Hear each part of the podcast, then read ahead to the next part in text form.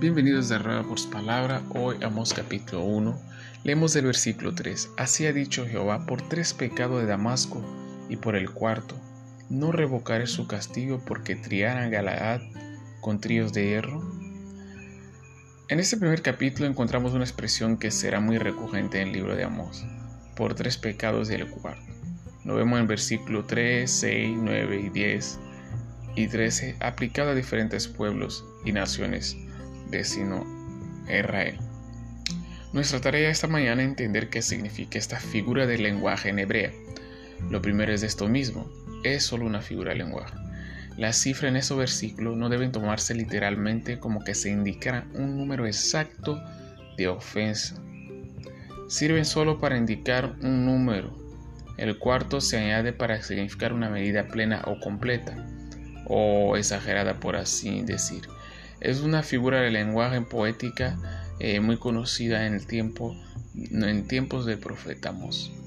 Tres pecados era quizás el número suficiente para probar que un mal era intencional, que se hacía algo a sabiendas y que por una tercera vez es que la persona quien comete este error está muy consciente de lo que está haciendo. Ahora, si le añadimos a una cuarta vez, ese número determina un excedido, un exagero. El pecado persiste de, del resultado acumulada, no necesariamente de haber cometido el pecado tres o cuatro veces. Lo que se quiere destacar acá es la veces acumulado repetida que se comete un mismo error. Pero aún eso nos prueba algo grande de Dios, que Dios es paciente y misericordio, misericordioso aún con sus enemigos.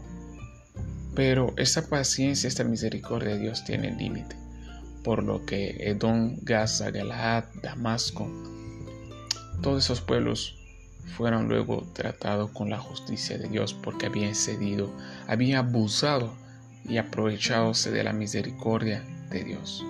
Es importante aprovechar la misericordia divina y no aprovecharse de ella. ¿Y tú, amado, te tienes aprovechado la misericordia de Dios o abusas de ella? Ojalá no estemos abusando y aprovechemos, pues Dios, aún su misericordia dará límites. Que se los bendiga.